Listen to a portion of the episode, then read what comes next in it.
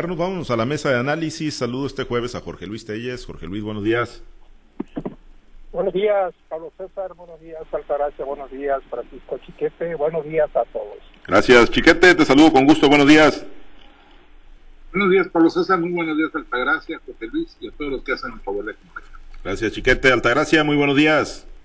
Buenos días, Pablo César, Francisco, Jorge Luis. Buenos días a toda nuestra amable audiencia. Gracias, gracias, Altagracia. Bueno, pues vamos a uno de los temas, lo traíamos pendiente ya en su momento, lo, abordamos, ha venido creciendo, eh, pues ahí con los posicionamientos, sobre todo los de ayer, la ronda o el recorrido que hicieron diputados locales morenistas, principalmente por eh, el estado de Sinaloa, para hablar sobre, pues esto de las eh, reformas, si vienen o no vienen reformas, ¿no? A las leyes orgánicas de las universidades, particularmente la UAS, ¿no? Ya se sabe que es con dedicatoria a la máxima casa de estudios. Y bueno, Jorge Luis, pues con todo lo que se ha dicho, lo retomó el caso en la mañanera en la semanera el gobernador Rocha el lunes, volvió a hablar del tema el día de ayer, y ayer, bueno, pues en Los Mochis, en Guasave, en Guamuchil, en Mazatlán, los diputados locales en bloque salieron a hablar sobre pues este tema, ¿no? Que van a empujar consultas universitarias y que pues va en serio una reforma a la ley orgánica. ¿Va en serio, Jorge Luis, o es pura pirotecnia mediática? No, al menos la intención es en serio. La intención al menos es en serio. Y para mi punto de vista es una esto es una indicación precisa del gobernador Rocha en todavía como reacción a, la respuesta que dio la universidad cuando pues cuando el Congreso del Estado hace públicas sus intenciones de modificar la ley orgánica de la universidad y también la de la Universidad del Occidente y la de la Guayín para para disimular no que esto tenía dedicatoria contra contra la UAS. Al gobernador Rocha no le gustó para nada, para nada la reacción de, la universidad, ni de su rector Jesús Madueña, máxime cuando apenas en días pasados pues había el gobernador asumido el compromiso de apoyar a la universidad para saldar su deuda con el SAT, que después, veladamente, o si ustedes quieren, muy claramente lo dijo, esto se debió a una situación irregular provocada por pues el rector lo dijo que se religió en dos ocasiones, cuando Eulogio Guerra Liera, cuando, cuando abordó el tema de la reelección, porque lo tocó entre el mundo de, temas que abordó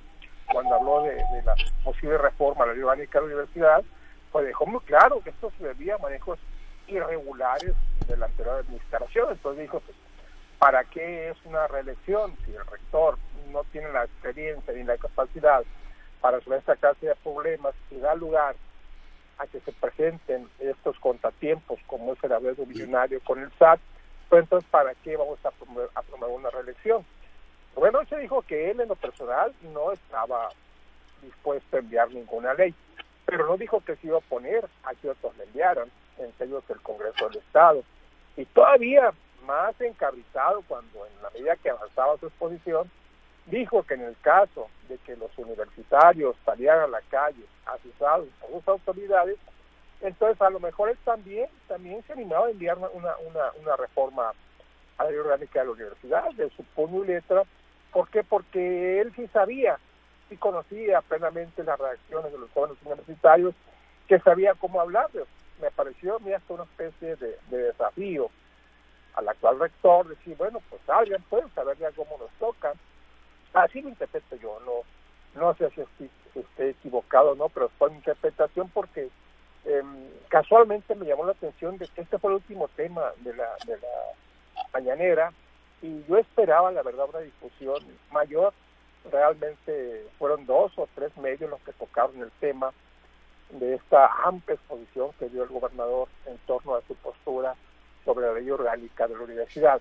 Me parece bastante, bastante claro no coincidencia, me parece muy claro que esto es una indicación ya que viene en el tercer piso del Palacio. Además, súmale las declaraciones del presidente de la de la gran comisión de la Junta de Coordinación Política del Congreso en el sentido de que el PAS es el principal violador de la ley orgánica de la, de la autonomía de la universidad porque al, interior de la universidad también se viola recurrentemente la autonomía y esto acusó directamente al PAS, sin menoscabo a que, a que cinco diputados sean del PAS y que podría causarle un conflicto al interior del Congreso del Estado.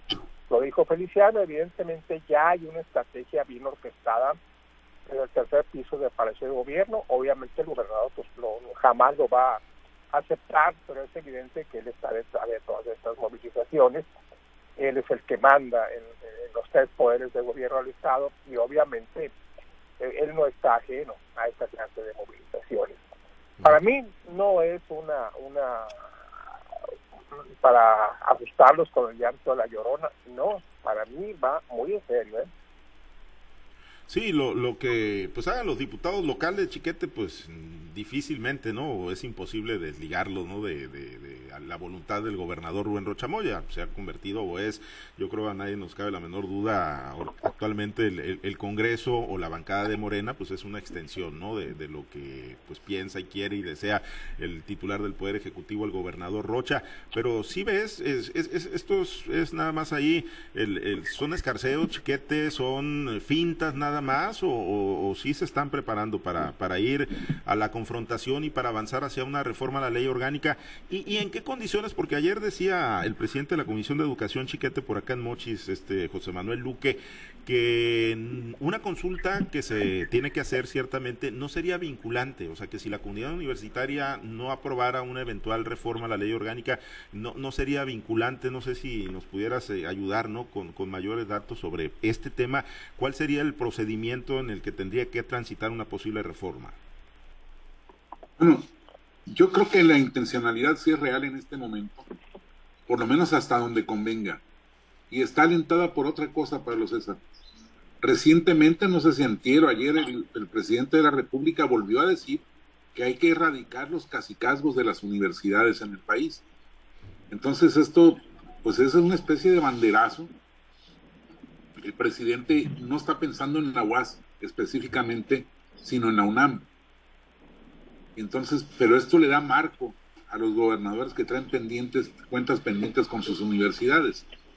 Y es el caso de Rubén Rocha, que efectivamente trae clavado desde hace mucho tiempo el puñal de la, de la, pues, la, inconformidad por el control del paz o el control de Cuen sobre la institución, la actividad constante, permanente de, de Cuen en el en torno a la sucesión presidencial, que a Rocha pues le está costando porque no le permite presumir de un piso parejo para todos los aspirantes hay uno, el, caso de, Augusto López, que, que pues está evidenciando que hay estructuras más cargadas hacia un lado. Y entonces, pues con la historia, por supuesto, de los enfrentamientos entre Cuen y, Rocha, sí es evidente que el gobernador quiere un, un, enfrentamiento definitivo, una especie de Rocky 3, en la que el que ganó esta ganó todo y pues está preparando sus, propias corcholatitas. Me parece, sin embargo, que pues hay un, elemento que no ha considerado el tercer piso, que es eh, eh, la temporada electoral, tener un Estado convulso, movilizado, en un periodo como este, en que están por definirse las grandes cosas del 2024, pues no es un marco aconsejable para un gobernador y ya está muy demostrado que la movilización estudiantil no es una cosa fácil de sofocar ni de controlar, ni siquiera de evitar. Si el gobernador y su equipo le dan pretexto a cuenta para lanzarse a la insurrección, lo van a hacer porque además siente Cuen que tiene una protección, un manto en la Secretaría de Gobernación. Entonces no se está yendo solo, eh, y aunque Adán Augusto sea institucional, pues por supuesto que, va a proteger a sus, a sus instrumentos, sobre todo cuando le hace, le presenta un balance de, resultados Cuen en el que las encuestas que el propio Cuen manda hacer ponen a Adán Augusto prácticamente en las nubes, pues va a querer defender ese, ese, ese espacio, de manera que Sinaloa pudiera ser eh, una especie de laboratorio para ver cómo se va dirimiendo todo esto de la sucesión. Yo creo que sí hay en estos momentos una, una intención por lo menos de tantear bien el terreno y ver si se pueden lanzar a fondo. La, la consulta, yo entiendo que tiene que ser una, un resultado contundente, no solo en cuanto a porcentaje de, aprobación de, las posibles reformas, sino que el proyecto que se vaya a analizar en el Congreso pueda ser considerado como resultado de la, de la comunidad universitaria. Pues no se trata solo de ir a preguntarle a, a 10 de cada 100 estudiantes o, o, a 90 de cada 100 estudiantes si está de acuerdo o no está de acuerdo. Se trata de que el proyecto genere consensos dentro de la, de la institución. Esta advertencia del diputado Luque de que no es vinculante, pues no es otra cosa más que decir, eh, hazle como le hagas, te vamos a fregar. Porque si la consulta resulta que no, y, y los diputados no se sienten obligados a respetarla, pues es un anuncio de que haya sido como haya sido, te vamos a cepillar. Yo creo que el, diputado está equivocado, el, la ley establece muy claro, la Ley General de Educación en el país establece muy claramente que el proyecto que resulte tiene que ser un resultado de la propuesta de una de, de, la institución. ¿Cómo? Pues quién sabe, a través del Consejo Universitario, a través del Colegio de Directores, y eso no lo controlan ni lo van a controlar mientras no hagan esta reforma. Sí, efectivamente, no, ahí sí se toparían con pared. Por eso llamó mucho la atención la postura ayer del diputado José Manuel Luque Rojas, presidente de la Comisión de Educación, en estas pues, muchas conferencias de prensa que dieron Altagracia. Y bueno, va a poder más el, deseo, el anhelo, la necedad, como se le quiera llamar, ¿no? De avanzar a esta reforma electoral o los intereses políticos que al final de cuentas, pues sí los pueden mantener unidos rumbo al 2024 a quienes hoy tienen el control de la UAS y quienes quieren el control de la UAS o quieren quitarles el control de la universidad. Eso es precisamente lo que está en juego, la autonomía, si, el, beneficio eh, para los estudiantes o, o, el mantener una universidad sana financieramente, pues creo que es lo que queda en segundo o en tercer lugar en estos momentos. Creo que lo que está ahorita en discusión es precisamente eso, el coto de poder electoral que pueda tener una, una casa de estudios como es la universidad, siempre lo hemos comentado, es una universidad fuerte, poderosa en el tema de, de alumnado, tiene mucha, mucha gente y recordemos que todos los que están precisamente en esa universidad, en universidad la mayoría, salvo los que la, los jardines de niños que todavía operan por parte de la universidad, creo que todos votan y eso, eso precisamente es lo que, lo que están buscando, ¿no? El mantener esa fortaleza del voto a través de la universidad y sobre todo quitársela al que la tiene o que la ostenta en estos momentos, que es Héctor Melesio Cuen, en, hacia el interior como, como partido sinaloense. Yo también coincido con Francisco cuando dice que Cuen supo muy bien con quién aliarse, ¿no? Es muy, es, es muy eh, positivo para él el tener una mancuerna y ofrecerle un paquete electoral al secretario de Gobernación, en este caso a Dan Augusto, que por más que, que pudiera ser institucional o poder hacer, pudiera hacer su trabajo apegado a la Constitución, al derecho y a, las, a, sus obligaciones como secretario de Estado, creo que siempre al interior va a haber ese, ese, ese gusanito que se le mueve y sobre todo se puede hacer con mucha mano izquierda y sobre todo por debajo de todo lo que, de lo que a, la luz pública pueda haber.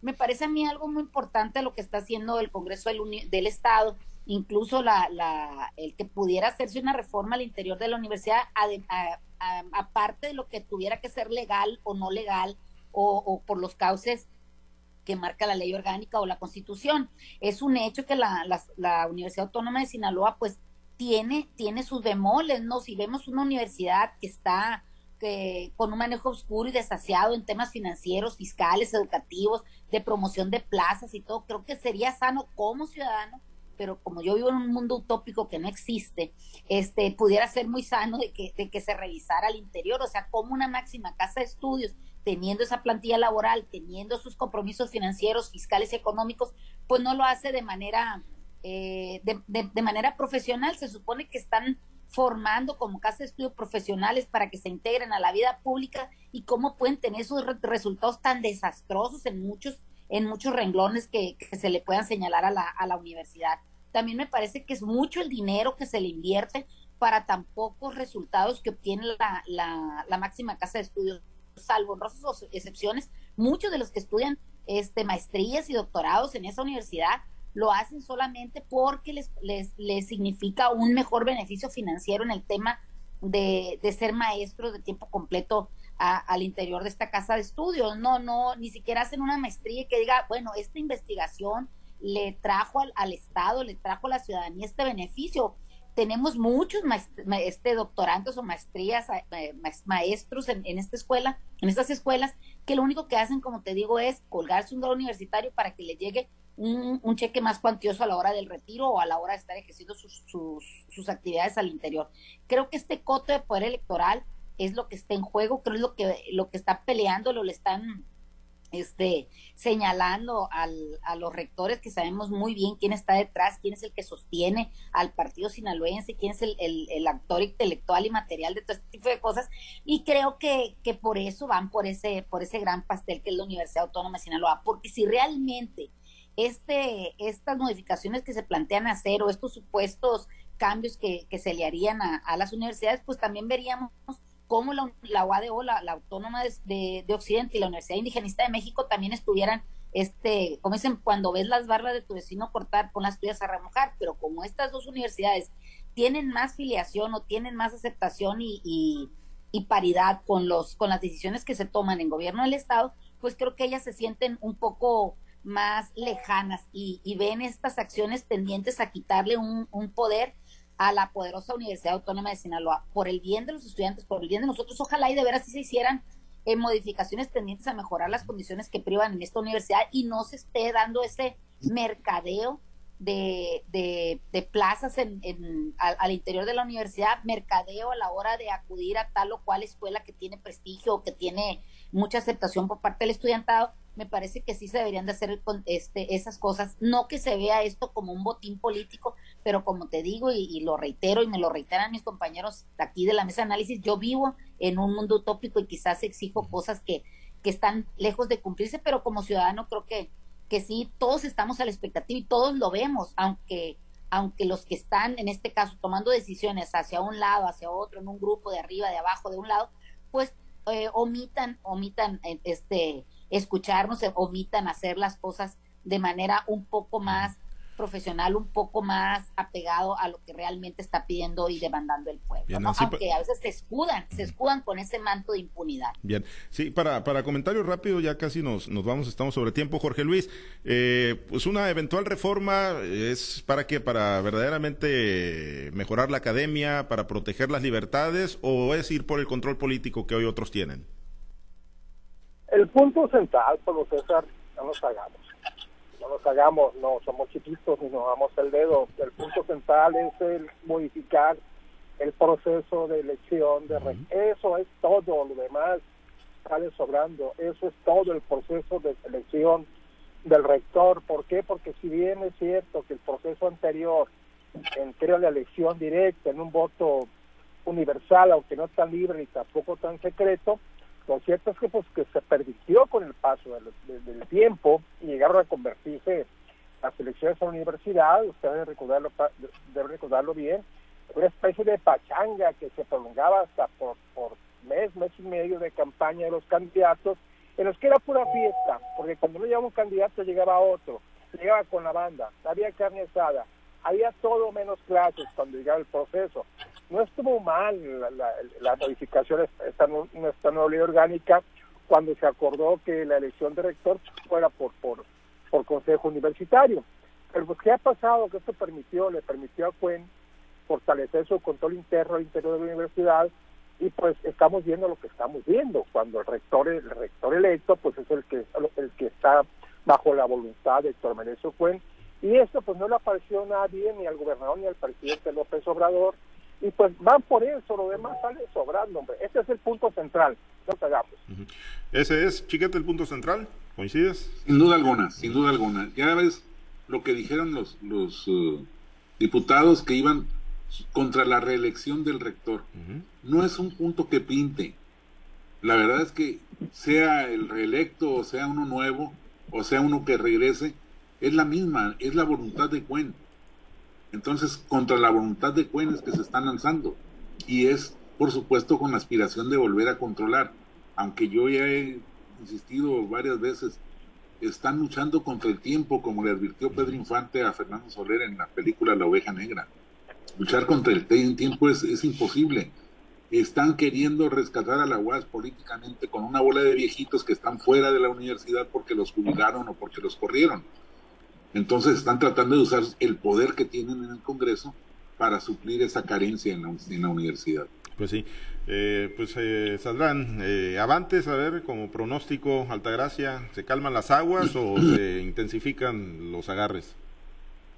Pues creo que la, la, la, mesa está tendida ahí, ¿no? O sea, van a tener que, que salir adelante con las armas que tengan, con los argumentos, con las propuestas que tengan para poder hacer entender a una persona que no quiere entender que quizás los tiempos están, le están cambiando eh, los panoramas. Lo que es un hecho es que Héctor Melesio Cuen no descansa, Héctor Melesio Cuen está ahí, está trabajando y sobre todo pues tiene en sus manos a muchas personas dispuestas a trabajar al interior de la universidad para que se siga fortaleciendo el partido sinaloense a través de la universidad. Le tienen que trabajar mucho los, los, los diputados, ¿no? Que parece ser que a veces encuentran la luz y a veces la pierden. Entonces, creo que la luz que les manden del tercer piso creo que va a ser eh, la que los guíe en este camino que, que piensan emprender en contra o, o, para mejorar las condiciones de la universidad políticamente, entre comillas. Muy bien, pues pendientes, ya veremos en qué eh, termina este asunto. Gracias, Altagracia, excelente jueves. Pues que tengan un excelente jueves, pues ahora viernes. Gracias, casi, casi viernes. Eh, jueves de béisbol. De tamales, de tamales hoy. De tamales, sí, a ver, ¿les tocó? ¿Les tocó pagar o nada más les va a tocar comer? A mí me tocó peor, ni siquiera quieren tamales, quieren un desayuno. No, no, no, no, no eso es contra la tradición. La tradición es la tradición. La tradición es la tradición, hay que cuidarla. Tamalitos. Eh, pues es juego de béisbol, eh, Jorge Luis. Sí, hoy vamos contra Dominicana, ¿no? Sí, contra Dominicana ya. ya debe nos, Tocó, nos tocó Cuichi. Nos tocó Cuichi, sí. contra el que nos ponga, nos toca Cuichi allá en, allá en el Caribe. Bueno, pues ahí vamos, ahí ya se debió haber cantado el Playball, está programado a las 9 de la mañana. Gracias, Chiquete, excelente día. Buen día, saludos para todos. Gracias a los compañeros operadores en las superestaciones de Grupo Chávez Radio. Nos dicen, cheque el line-up. Sí, ahorita lo vimos, ¿eh? Eso de que los cañeros de los mochis, pues ya, yo lo pondría muy en duda. Nada más va Justin Dean, de los que se coronaron, Roberto Tito Valenzuela, que llegó de refuerzo, y eh, Juan Uriarte, son los únicos, ¿no? Son los únicos. Juan Uriarte, catcher, eh y bueno, pues no más, no más, Justin Dean. Hay, otra cosa, para ustedes. Sí, a ver. Yo recuerdo aquí en el Caribe del 2017, que fue aquí en Culiacán, que a mí me tocó ahí participar en algunas cosas con la directiva del de, Club Tomateros. Em, convivía con algunos compañeros de, otros países que estaban ahí y se reían cuando en el tablero aparecían las alineaciones. El equipo de México, nueve extranjeros. Mexicanos, ninguno. Y eso no se ve con, con, ellos, ellos prácticamente están puros jugadores de su país. Eso va a pasar hoy con los cañeros, o sea, una, una prácticamente basada. No dudo que, que, que, vayan a haber dos o tres mexicanos, pero no he visto el, el, el line-up, pero por los nombres de los peloteros, pues me gusta para que en su mayoría ser extranjeros los que estén en el campo de juego. No, hasta eso que sí son, sí son mexicanos la, la mayoría. El problema es que no son cañeros la mayoría. La mayoría ah, son, son jugadores que no son del equipo campeón. Pero bueno, ahí pendientes entonces ahorita el juego y lo platicamos mañana a ver, ojalá que le vaya bien a México. Gracias, nos despedimos.